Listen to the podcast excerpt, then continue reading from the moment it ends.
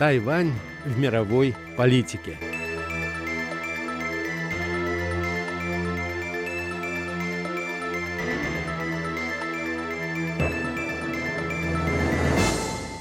В эфире еженедельная передача «Тайвань в мировой политике». И, как всегда, по пятницам в студии ее ведущая Мария Ли. И Андрей Солодов. Здравствуйте, дорогие друзья.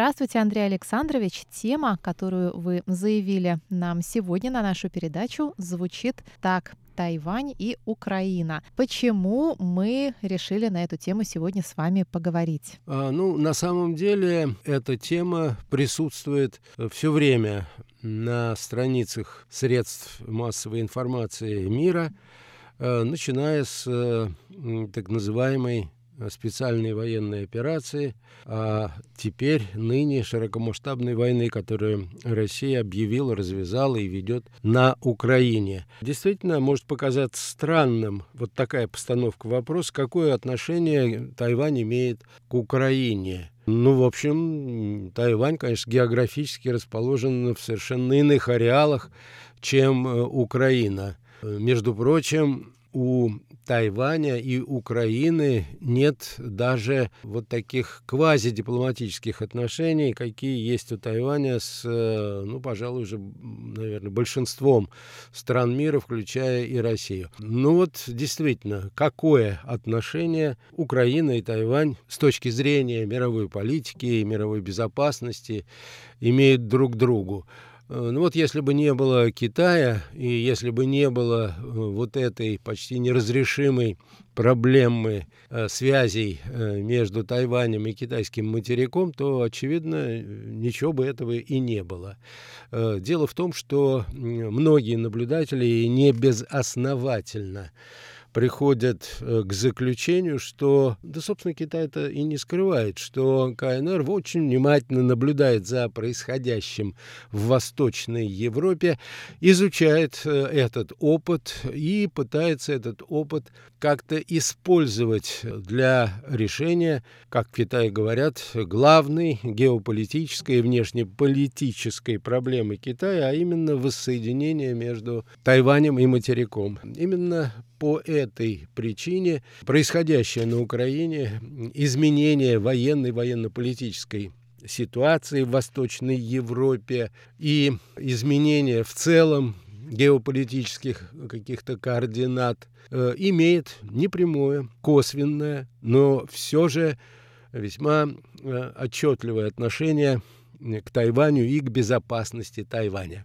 Мы говорили еще в самом начале войны. Вот везде шли эти разговоры, все сравнивали Украину и Тайвань, и все говорили, что вот посмотрите, сейчас то, что происходит на фронтах Украины, отсутствие тех успехов, которые предрекали России, которые Россия сама себе предрекала, возможно, станет сдерживающим фактором для Китая, который, может быть, там сто раз подумает, прежде чем совершать вторжение на Тайвань. Но сейчас ситуация изменилась, и, видимо, прогнозы тоже в этой связи стали меняться. И Тайвань несколько напрягся, вам не кажется? Да, у меня создается такое впечатление, что э, на Тайване это не впечатление, а это просто знание, тоже внимательно наблюдают за ситуацией в Восточной Европе на фронтах российско-украинской войны. Наверное, не менее внимательно, чем в КНР, и пытаются как-то вот этот опыт использовать для анализа перспектив отношений с КНР. Вы правильно сказали. Конечно, первый этап этой войны, которая задумывалась действительно как э, такая ограниченная... Э, Маленькая победоносная война. Даже не война, ну а просто вот действительно, э, это было правильное определение, специальная военная операция, в результате которой Украина должна выйти к России с поднятыми руками и принять все, э, так сказать, требования России. Так вот, э, первая часть всей этой истории, то есть, э, ну, практически с небольшими изменениями на фронтах весь э, прошлый год был э, крайне неудачным для России. В результате, э, с военной точки зрения, в результате этого специальная военная операция вот таким образом перетекла в полномасштабную, весьма кровавую войну в Восточной Европе. Ну, я хочу лишь напомнить, что битва за Киев была проиграна Россией точно так же, как и битва за Харьков.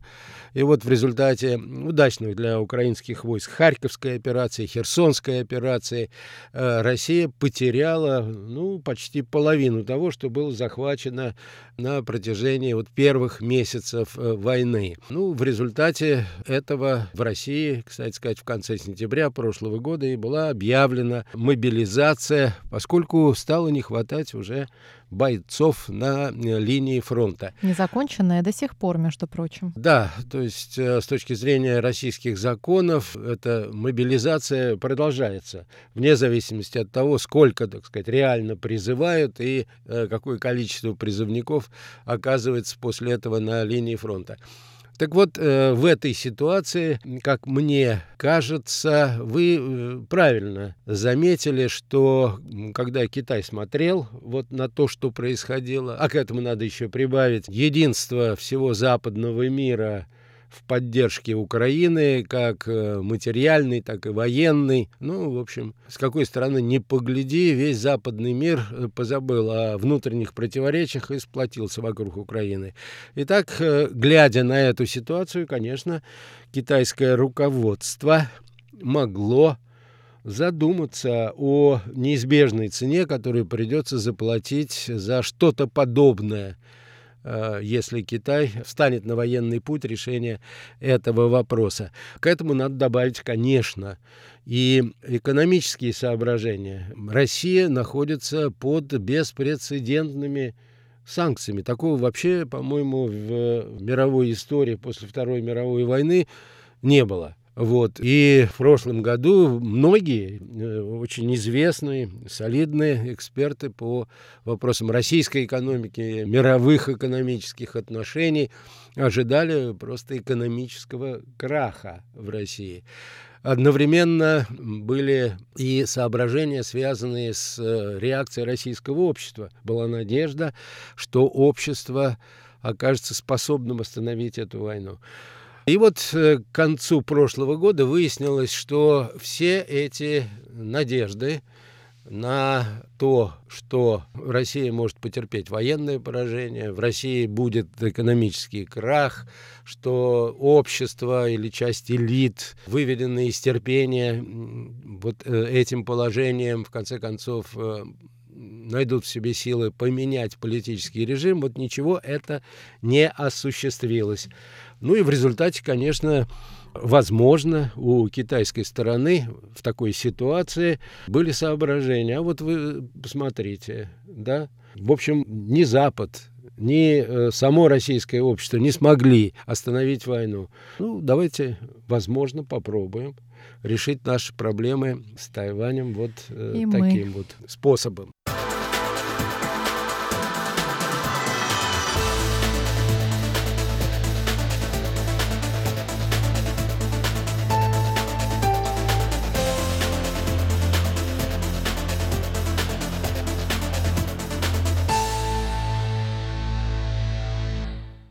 А у Тайваня в таком случае, какой Тайвань может извлечь э, из этого урок? Стоит ли сопротивляться, если нападут, или сразу сдаваться? Ну, вот это очень сложный, это очень сложный вопрос, и сами тайваньские эксперты ну, в таких вот частных беседах говорят о том, что не все, некоторые из них говорят о том, что ну, на самом деле, с точки зрения какой-то такой отдаленной исторической перспективы, Тайвань вряд ли сможет сопротивляться долго КНР. Если он будет один. Если он будет один. Ну, а если он будет не один, Посмотрите на Украину, вокруг которой э, сплотилась вся Европа. Но оружие при Запад. этом не поставляют в достаточном количестве. А, ну, вот видите, в достаточном не поставляют, а в то же время поставляют. И с точки зрения самих, э, собственно, западных военных, поставляют достаточно для того, чтобы, по крайней мере, украинская армия могла продолжать сопротивляться. Итак, да, а если Тайвань будет э, даже не один – то если мы посмотрим на современное положение на фронтах российско-украинской войны, то наступление украинских войск, которое продолжалось э, с перерывами в течение э, прошлого года, переросло э, в то, что называется уже траншейная война. Ни Россия, ни Украина не способны к тому, чтобы совершить коренной поворот в военных действиях. Ну и последнее наступление э, украинских войск, э, которое было начато еще в июне месяце этого года, ну, к концу лета, по сути дела, захлебнулось. Вот, несмотря на то, что весь западный мир сплотился вокруг Украины, тем не менее Украина Э, находится в очень э, тяжелом военно-политическом положении. Вот. Э, и это обстоятельство тоже, конечно, учитывается в Китае. Ну, вряд ли вокруг Тайваня возможна траншейная война. Ну, на Тайване траншейная война, конечно, невозможна. Да, но, тем не менее, вот общая ситуация, которая складывается между Россией и Украиной, а иначе говоря, неспособность Украины нанести поражение России и отстоять свою территориальную целостность, э, вот это обстоятельство может рассматриваться в Китае в качестве аргумента в пользу того, чтобы прибегнуть и к военным средствам решения вопроса. Но тогда встает вопрос о том, насколько важен Тайвань для Запада и для Соединенных Штатов, потому что именно на Тайване находится одно из важнейших в мире производств полупроводников, без которых никто и никуда. Является ли это большим козырем Тайваня? То есть, безусловно, является, но насколько это будет решающим? Э, вот это обстоятельство очень, конечно, серьезно влияет на позицию Соединенных Штатов прежде всего в отношении Тайваня и в связи с, э, со связями между двумя берегами Тайваньского пролива. Э, но, может быть, даже не только это, а просто само по себе геополитическое положение Тайваня. Если Тайвань падет и станет частью Китая, то, по сути дела, огромное геополитическое пространство в этом регионе будет находиться под прямым контролем КНР. А э, в нынешней ситуации, когда Соединенные Штаты выбрали и подтвердили свой выбор – который состоит в том, что главным конкурентом и геостратегическим конкурентом Америки является Китай, ну, наверное, пойти на вот такие уступки Китаю Америка вряд ли будет способна. Другой вопрос, а нужно ли вот доводить до того, что начнется что-то похожее на российско-украинскую войну. Простите, а Украина разве что-то довела до этой войны сама? Ну, с точки зрения России, как вы знаете, э, ну. да. Э, ну, например, желание Э, вступить в, в НАТО. Но одного желания для вступления в НАТО тоже недостаточно. Еще. Конечно. То, что вот там было объявлено о желании вступить в НАТО, это предлог для России для начала войны против Украины. Но, тем не менее, если мы посмотрим на то, что предшествовало войне, и это факты, ну вот тогда, например, Россия предлагала НАТО заключить что-то похожее на пакт о ненападении. Ну, можно было, наверное, вести какие-то переговоры, ничего в этом, собственно говоря, нет. Я не знаю, если бы эти переговоры начались, а, привело бы ли это к тому, что Россия отказалась от своих планов войны на Украине. Но тем не менее... Но если мы находимся в конце басни Крылова, где ты виноват лишь в том, что хочется мне кушать, это правильно. Э, вы совершенно правильно это сформулировали. Украина суверенная страна, она может выбирать себе друзей на международной арене и военно-политических, так сказать, союзников. Но поскольку мир-то взаимосвязан, это не отвергает возможности геополитических каких-то опасений со стороны других государств, прежде всего ближайших соседей Украины. Так вот, если говорить о нынешнем состоянии отношений между двумя берегами, то больше всего, что меня беспокоит, это, по сути дела, отсутствие диалога. И мне так представляется, что ответственные политики на Тайване, вот э, а у нас приближаются выборы президентские, э, должны сделать вот эту часть внешнеполитической программы э, основной президентской предвыборной э, кампании. Ну вот вы говорите о диалоге, и никогда Демократическая прогрессивная партия от этого диалога не отказывалась, а КНР на отрез со своей стороны просто отказывается вести переговоры по факту того, что с ДПП она их вести не желает. Вот и все. И о каком диалоге в таком а, случае может идти речь? И что вообще Тайвань, ну вот в данной ситуации, сейчас у нас будут выборы. Мы с вами, кажется, пришли к некоему общему прогнозу, согласно которому ну, мы думаем, скорее всего, если ничего такого из рук вон выходящего не произойдет, на этих выборах вновь победит ныне правящая партия. И что в такой ситуации можно сделать? Вот что?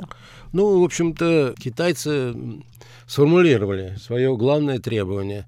Э, и оно состоит в том, что любая политическая сила на Тайване, с которой они готовы вести переговоры, должна принять э, принцип одного Китая – кстати сказать, ну, соперники ныне правящей партии этот принцип принимают. И, э, ну, прежде всего, конечно, этот принцип принимается Гоминданом. Вы опять мне можете сказать, а вот почему это Китай настаивает на этом, и какое он имеет право? Да никакого он не имеет права, кроме права сильного. Вот и все. Вот к чему а, мы э, пришли. Да, конечно. Так не в этом же дело. А, ну хорошо, но Гаминдан принимает этот принцип одного Китая. Он будет принимать его там год, два, десять лет еще попринимает. Но рано или поздно Китай все равно же придет к одному и тому же. Давайте уже сближаться, давайте уже воссоединяться. И что тогда ответит Гаминдан? Э, Он пойдет на все эти уступки, а результат-то все равно будет тот же самый. Э, Машенька, я человек пожилой я не могу думать о том, что произойдет 40 лет. Через 40 лет меня уже на свете на этом не будет. Но вот как Может, я вижу эту ситуацию сейчас, вот мое видение состоит в том, что ответственная политическая сила должна найти способ вести диалог с Китаем. Спасение И, утопающих – дело рук самих утопающих. Ну, в общем-то, не знаю. В том числе вот, даже если их топят. Э, если их топят, да. Но все равно они должны стараться, ну, как-то остаться на плаву, что называется. Ну, может быть, как-то вот я сумбурно отвечаю на ваши вопросы. Но вот еще раз я хочу подчеркнуть, что с моей точки зрения две вещи есть, которые могут продлить это состояние статус-кво. Ну, во-первых, принятие самого принципа статус-кво, и второе – это переговоры о будущем Э, отношений между э, Китаем и Тайванем. К сожалению, конечно, Китай отказывается разговаривать э, с ныне правящей партией, но в такой ситуации ныне правящей партии нужно искать какие-то каналы, способы для того, чтобы вступить в диалог с КНР. Разговоры, иногда даже не заканчивающиеся ничем, гораздо лучше, чем э, война, которая заканчивается э, массовым смертоубийством. Какой грустный у нас сегодня с вами, Андрей Александрович, получился разговор в конце года и начале зимы. Э, Машенька, я не вполне согласен. Как мне кажется, у нас получился трезвый разговор. Полный надежд. Ну, в общем, разговор, который основывается на более-менее трезвой оценке происходящего. Э, исходить из каких-то идеальных, э, что ли, э, пожеланий, если мы понимаем, что эти пожелания вряд ли осуществлятся, это не слишком конструктивно, не слишком продуктивно, как говорят политологи. Если речь идет о международных отношениях, тем более о такой сложной, запутанной проблеме, как отношения между Тайванем и КНР. Ну что ж, давайте закончим нашу беседу нашей всегдашней заключительной фразой, тоже полной надежд. Вот именно. И вот эта фраза, мне кажется, уместна, если речь идет о том, что э, я вот только что произнес. Итак... Миру мир. Нет войне.